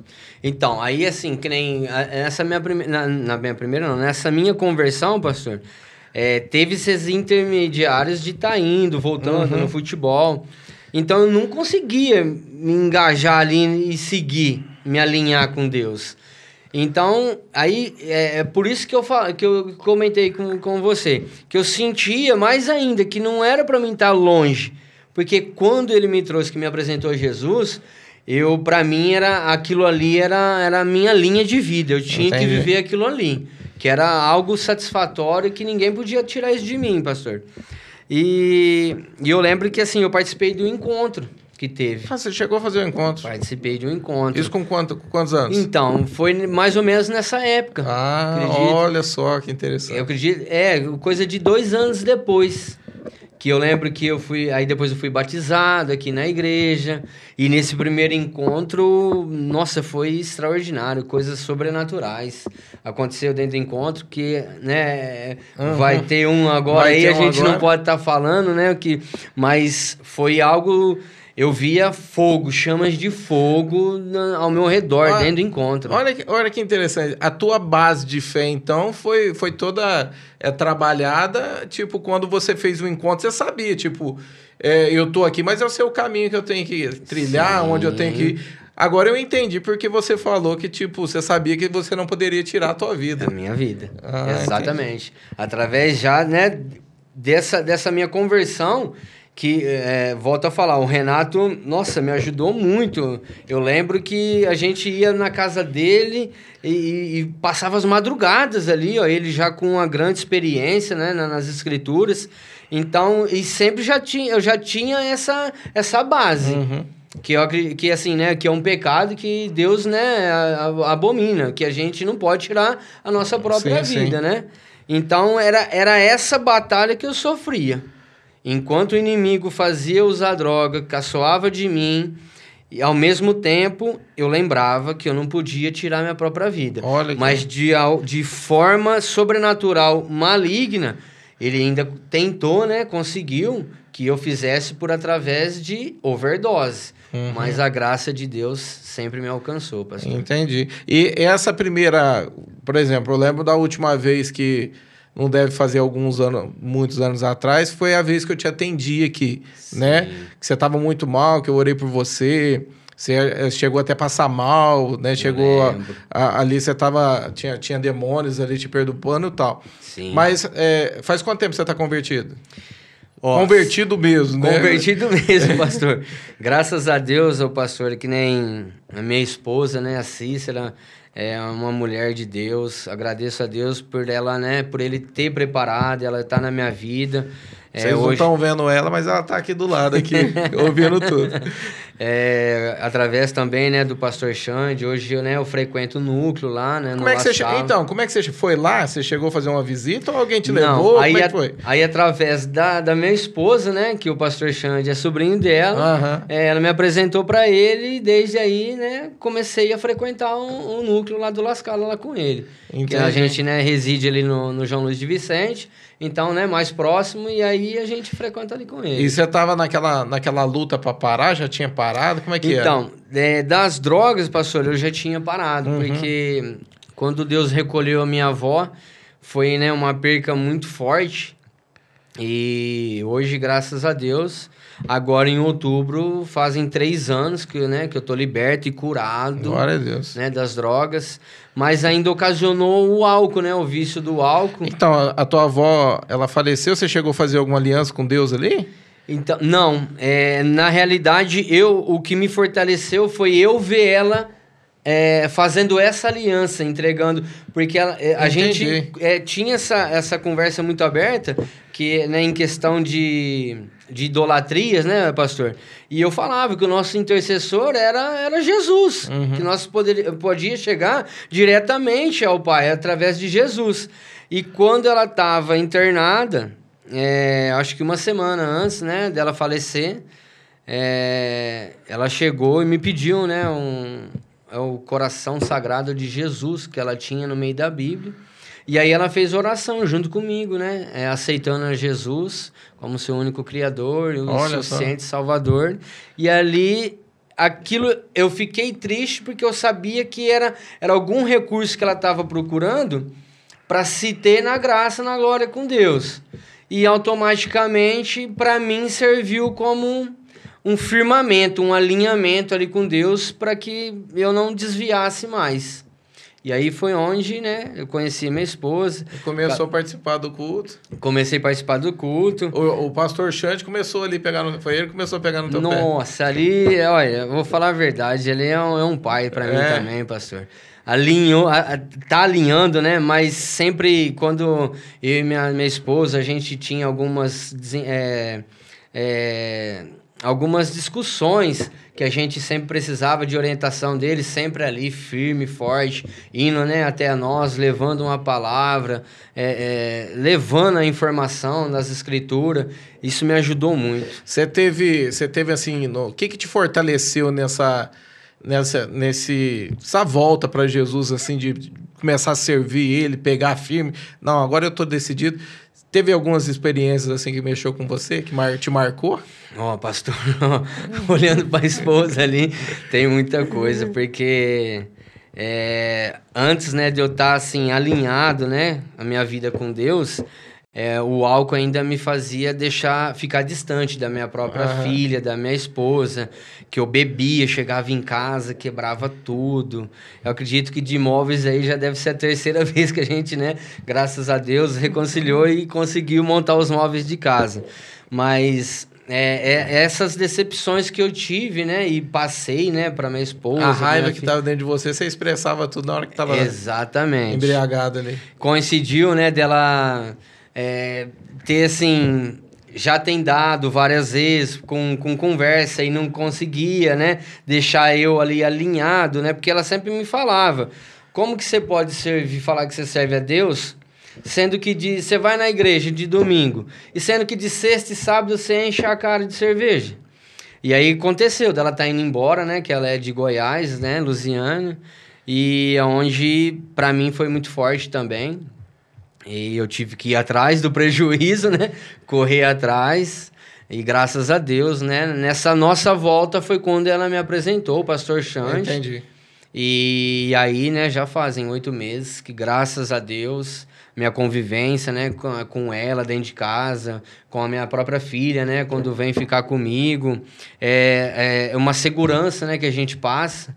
Minha família, né, minha mãe, meu pai, meu tio, meu irmão, hoje consegue ver, né, graças a Deus, uma outra pessoa. Ele- né, Eles olham para você tipo, de alguma é, maneira eles conseguem ver o que, que Deus está fazendo? Porque eu falo assim, é muito nítido, né? É muito nítido. As coisas que pastor. Deus está fazendo. Mas hoje dizer, eles olham para você e falam assim, nossa, é, o William é um milagre, né? De tudo que ele passou, Sim, de tudo sim, que ele pastor. viveu. Principalmente a minha mãe, né? A minha mãe, né, quando eu, eu vou ali, né, para cumprimentar ela, dar um abraço a ela, meu avô ali, meu irmão, meu tio, é bem nítido, né? Ela fala, nossa, como que, que Deus transformou sua vida. Só que ainda fica algo ainda um pouco, um pouco distante, pastor, entre eu e a minha família, por quê?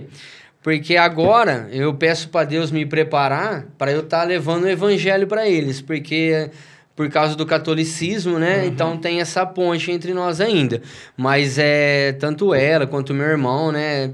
Agradece muito a Deus porque sabe que foi Deus, só Deus que, que me tirou, né? Ah, das que trevas. Que bacana. Quando você fez o, o seminário ali, vocês tiveram algumas experiências, o seminário cheio do Espírito Santo, vocês tiveram algumas experiências. Ali foi logo no início que, que dessa situação que vocês tinham, tipo, reconciliado e você tava parando de beber ou foi bem depois? Tinha, fazia dois meses que eu tinha parado de beber. Ah, tava logo no comecinho. Logo, é, logo no começo. E aí, o que acontece, pastor? Eu, eu tô te perguntando porque você tava muito aquebrantado ali. Você Tava. tava numa uma sede para querer. Isso. Quem tava Eu te- ali é, nesse seminário presenciou tudo isso, a tua busca, a tua sede por Deus. Coincidiu, né, de eu querer estar voltando ao futebol e infelizmente eu tive uma lesão, né, no, no, no- na, na clavícula, que, que aí sim eu tive aquela certeza que nem o futebol amador eu teria que voltar E, e assim, né? Eu já fazia, né? De dois verdade, a três... Verdade, você tinha feito uma operação, é, né? Você tava, tava com... com uma tipóia. É verdade, você tava com a tipóia. Uma cirurgia ali, com dois parafusos, e sentindo pino, dor, muita dor sentindo você tava. Sentindo dor. Verdade. Mas a graça de Deus foi tão maravilhosa na minha vida que ali dentro do seminário... É, eu não conseguia, né, de fato, levantar o, o braço que eu estava machucado, mas nas minhas sensações ali, que o Espírito Santo tocava no meu coração, no momento eu não sentia dor nenhuma. E a grande experiência que eu tive, que foi no primeiro dia, o quarto onde eu fiquei, eu tive a honra e a graça, mandar até um abraço, pastor Leonardo, homem de Deus, que Deus abençoe grandemente sua vida, pastor, de sua família. Eu vi a busca daquele homem dentro do quarto, pastor. Ele não dormia. É, depois eu fiquei sabendo que ele ficou os três dias de jejum. Isso, é. Só, ele não conversava dentro do quarto e eu, e eu olhava aquilo, ó, tô arrepiado de falar, pastor. Eu falava, Deus, eu quero isso pra minha vida. Olha que bacana. E eu tive o sonho ali em revelação, que Deus me falou, que a minha esposa, ela não, não acreditava muito, né, em, em, no, em, em, anjo, no poder do Espírito Santo, e ele me mostrou que ela ia ser batizada ali no, no seminário, que ela ia ter um, um, encontro muito maravilhoso. Você era batizado também no Espírito Santo ou não? Eu, eu já era, mas pela, pela, pela distância né, da igreja, eu, não, eu, não, eu fazia há um uhum. tempo que já não conseguia ali, né? Entrar na, na, na unção do Espírito Santo. E, e aí Deus me revelou, né? Que ela ia, ia ter uma surpresa, que ia ter tipo, um algo tipo é, é, aquela coisa, né? Ela, ela te apresentou ao Xande para te colocar perto de Deus, mas na verdade também para ela foi um caminho foi um que ca... levou ela para Deus. Exatamente. Foi uma via de mão dupla. ela me ajudou muito, mas né, através dessa, dessa é, a proximidade com o Xande, ela, ela viu, né? A minha entrega total ali, né, para Deus ali, e eu pedia para ela, se entrega, né? Entrega teu coração. Graças a Deus eu posso até testemunhar aqui, né, é, através da vida dela, porque ela tava com pedras, né, no rim e, foi curada. Ela, ah, verdade, ela recebeu, né, verdade. né, um milagre ali dentro do seminário. Foi num sábado, né, de, de oração ali insistente com as líderes, as pastoras, os pastores, e foi um sábado muito duro para ela, mas até que tivemos que sair do seminário de madrugada para ela ser atendida na unidade mista. Ainda falei para ela, ó, quer ir embora? Ela falou: Não, imagina, nós vamos continuar, porque eu vou ser curada. E no sábado, né, é, depois da última ministração da palavra do pastor Xande, é, ela foi curada. Graças a Deus, para a honra e a glória do Senhor, não sente dor nenhuma mais. Glória a Deus. Glória a Deus. Ela tá olhando pro lado, porque a Cis tá aqui do lado aqui. ela tá aqui acompanhando esse, esse podcast. Exato. E daí, daí em diante, o William, você pegou firme com Deus, acabou Sim. com a boa bebida, porque só faltava a bebida para parar. Isso, exatamente. O que me afastava ainda, né, da pres... de eu me encher ali com a presença do Espírito Santo, ainda era a bebida, mas graças a Deus, agora já vai fazer oito meses também, pastor. E, e a minha entrega. Três, três anos sem a droga, limpo, das drogas, limpo das drogas. E oito meses, oito meses sem. Sem o álcool. E você ficou quantos anos dependente da droga? Ah, da droga e do álcool ali foram. Ah, pastor, foi uns 12 anos na minha vida. Olha só. Só, só com as drogas diárias mesmo foram né, mais de seis anos, né? É, é bom a gente falar aqui, porque de repente você está em casa assistindo, Isso. ou de repente apareceu aí a, a foto do William aí na, na capa do podcast. Você teve o interesse de entrar para poder conhecer a história Isso, dele, como exato. ele saiu.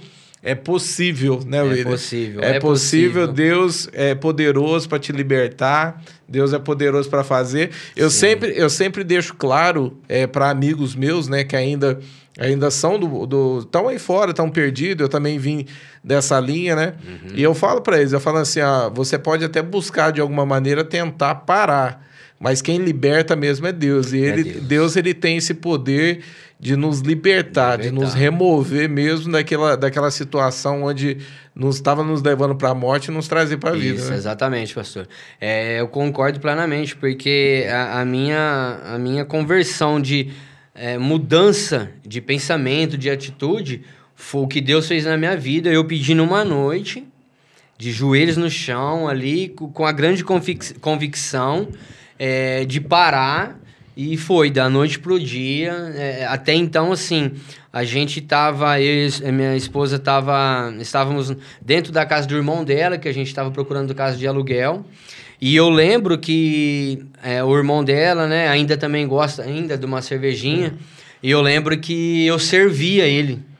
Quando eu falei, eu vou parar com a bebida, oh. eu servia ele, abria a cerveja dava, e não sentia vontade nenhuma. Ali eu é. sentia é. que eu tinha sido, assim, liberto e curado ali Deus é também, é né, do álcool. Hoje, hoje é, também, vocês eram amigados, né? Sim, sim. Hoje vocês estão casados mesmo no papel, né? Graças a Deus.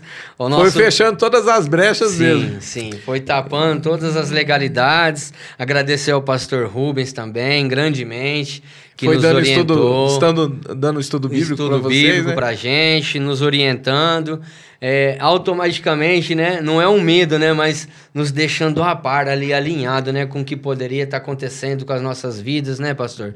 É, então também tenho muito a agradecer ele também, o, o pastor Xande, ao, ao, senhor também. outra coisa vezes... que, que, que eu achei interessante é que dentro de tudo isso, né? Deus restaurou a, a sua vida, a sua saúde, né? Te libertando das drogas, Sim. né? E agora trazendo o teu casamento, né? Isso, Santificando isso. o seu casamento. E agora Exatamente. você é empresário também, né? Vamos você, dizer o um empreendedor é, ainda, né, pastor? Mas você está assim, você tá trabalhando com, com, com, com pintura, Né? Pintura, é empresário. Está trabalhando por conta é já. Isso aí, graças a e Deus. E tá dando certo, ele. Graças a Deus, pastor. É, a, através, né, depois, acredito que foi depois dessa, dessa legalidade que nós tapamos aí do casamento, que as bênçãos no, na área profissional é, é, começaram a, a, progredir na minha vida. Porque hoje, né, mandar até um abraço ao meu compadre Liel, que é o nosso sócio aí, uhum. um rapaz extremamente também aí, nossa, é, é formidável, sem palavras. E, e, assim, alinhou, né, a nossa empresa com Deus, a gente sabendo da importância, eu acredito que eu posso estar falando isso aqui, né, para pessoas também, né, que possam servir de testemunho isso também para outros empresários é, a importância do dízimo, né? Que nós consagramos a nossa empresa a, a Jesus. E a gente está tendo, assim, a oportunidade a cada dia, né? Crescendo. Olha que com, com, com obras já aí marcadas nesse mês de setembro também, para começar. Olha que interessante. Foi ontem, né, que você me mandou mensagem. Sim. Você falou assim, pastor, se eu não conseguir ir, né? Tem como? Eu falei, ó, oh, você vai ter que vir, porque o Marquinhos não tenho ninguém, senão não, eu não vou conseguir pôr esse podcast no ar. Por conta do trabalho, né? Porque Por você tinha que ir em outra cidade para poder dar orçamento. Isso. E graças a Deus, né, pastor? É, é, cheguei um pouco antes, mas é, nos organizamos, né? Fomos, até fizemos já o serviço, um serviço já concluído, que a gente já conseguiu entregar. E é o que eu estou dizendo, né? Já estamos né, com, com agora no mês de setembro, né? Que iniciou, já com uma obra muito grande também aqui na, no nosso, na nossa cidade, no bairro Jardim Botânico. E assim, com a esperança e a fé que Deus vai, vai, vai nos levantar assim como grandes empresários, grandes Amém. profissionais. Você vai né? crescer né? muito, você vai prosperar bastante. Em nome de Jesus, pastor. Amém. Só agradecer mesmo a Deus e a toda a força, né, que vocês, né, nos orientando, a igreja, os pastores, os líderes, é, nos alinhando ali com Deus, né, porque essa é, eu, é, a, é a grande convicção. A fé é a convicção dos fatos que não se vê. Mas a, a, a, convicção né, da, da pessoa que ela se alinha com Deus é essa, é o que vocês, esse trabalho né, que vocês né, se dedicam para as almas, para as vidas. Eu só tenho a agradecer né, ao Senhor e a toda a equipe aqui da, da igreja. Hoje, o que, que, te, que te chama a atenção, assim, que te atrai a respeito do ministério? O que, que você gosta de fazer? Olha, o evangelismo, pastor. É. O evangelismo. Acredito que o meu coração Pode ser, né, que corações de outras pessoas também, pode ser também igual o meu, mas é, como eu já pedi muita ajuda, hoje eu quero ser uma pessoa que eu possa estar tá ajudando, Estendendo né? Estendendo a mão. Estendendo a mão. Então, assim, o evangelismo é, é, algo que me toca muito forte. Ô, William, eu queria te agradecer pela presença, né? Pelo... Eu acho que vai ser um dos maiores podcasts aí que a gente teve. Jesus. Eu quis deixar você falar, porque você tem uma, uma, uma história, né? de, de assim, de, a gente vê que, tipo, de alguma maneira, Deus ele, ele, ele entrou mesmo na tua vida, Sim, ele te guardou é, diante de tantas frustrações, né? Por tudo que você passou na tua vida. Sim. Teve os altos e baixos e agora Deus te levantando no centro da vontade dele. É, isso é importante porque, de repente, é, tem pessoas que estão aí fora e, e, eu acho que, assim, vai ser, vai ser um impacto para quem para quem está em casa assistindo, poder ver é, quem era o William alguns anos atrás e quem é o William hoje, né? Exatamente, Mas antes da gente encerrar, eu queria que você olhasse para essa câmera, uhum. deixa uma mensagem para quem está em casa, para quem está assistindo. O que eu gostaria de estar tá falando de coração é que eu não sei o que você está passando hoje em dia, né? Mas o que pode, né, te levantar é Jesus, o caminho, né? Quanto mais a gente se alinhar com Deus, procurar, né, a, a, ter ali a sabedoria nas escrituras, entregue seu coração para Deus, é, procure um acompanhamento aqui com os pastores da igreja, né, da comunidade metodista de Brodowski, é, entregue seu coração a Deus, que eu acredito que tudo Ele fará. Se você confiar entregar nas mãos de Jesus, eu acredito, como aconteceu na minha vida, é um episódio que eu lembro muito bem, que eu estava, Deus me revelando em sonho que eu estava no fundo do poço. Mas foi no fundo do poço que eu vi a luz, as mãos dele me tirando. É daqui que eu te tiro para te colocar em grande nível. Então, para todos que estão em casa e tendo a oportunidade de assistir, entregue sua vida a Jesus. É o nosso único Criador e Salvador. Amém. Amém. Ô, William, obrigado mesmo pela, pela tua presença aí, tá? Eu acredito que tinha muita coisa para você poder falar, a gente sim, meio sim. que. Mas, em nome de Jesus, vai ter outras oportunidades aí. Amém, pastor. Só tenho te agradecer de coração mesmo pela oportunidade. Que Deus abençoe grandemente a vida do Senhor, de Amém. toda a sua família, de suas filhas que né, o seu ministério dentro da igreja possa crescer a cada dia mais, para a honra e a glória do Senhor. Amém. Amém. Pessoal, eu queria agradecer a você que ficou até o final desse podcast. É muito importante você que está assistindo deixar seu like no vídeo. Não, não, não sai sem deixar o teu like no vídeo. Comenta aí no, no é, nos comentários, né? Deixa aí o que, que o que, que possa ter falado contigo, pode ter mexido contigo de alguma maneira em tudo que foi falado aqui e compartilha esse vídeo. Isso é o mais importante, né? É, isso que a gente está fazendo aqui, na verdade, é para o reino de Deus, é mostrar o poder de Deus, o que ele, ele faz nas nossas vidas, né? É, o William é um milagre de Deus. Eu tenho certeza que, que esse podcast, de alguma maneira, vai, vai passar para a mão de assim, vai passar assim na, na mão, não, perdão, vai passar assim pelo, pelos ouvidos, né? Porque é um podcast, né? É, muitas pessoas irão assistir porque o William, ele era muito comentado dentro da cidade, né? Pelo fato de ter tido uma vida, era jogador de futebol, as pessoas comentavam, né? Como é que pode o William dessa maneira, tá vivendo desse jeito, viciado, e a gente tá aqui para poder mostrar o outro lado que Deus ele é capaz de fazer na vida de uma pessoa. Isso é o mais importante. Então compartilhe esse vídeo para o máximo de pessoas que você conseguir. Que Deus abençoe a tua vida e fique na paz do Senhor Jesus Cristo.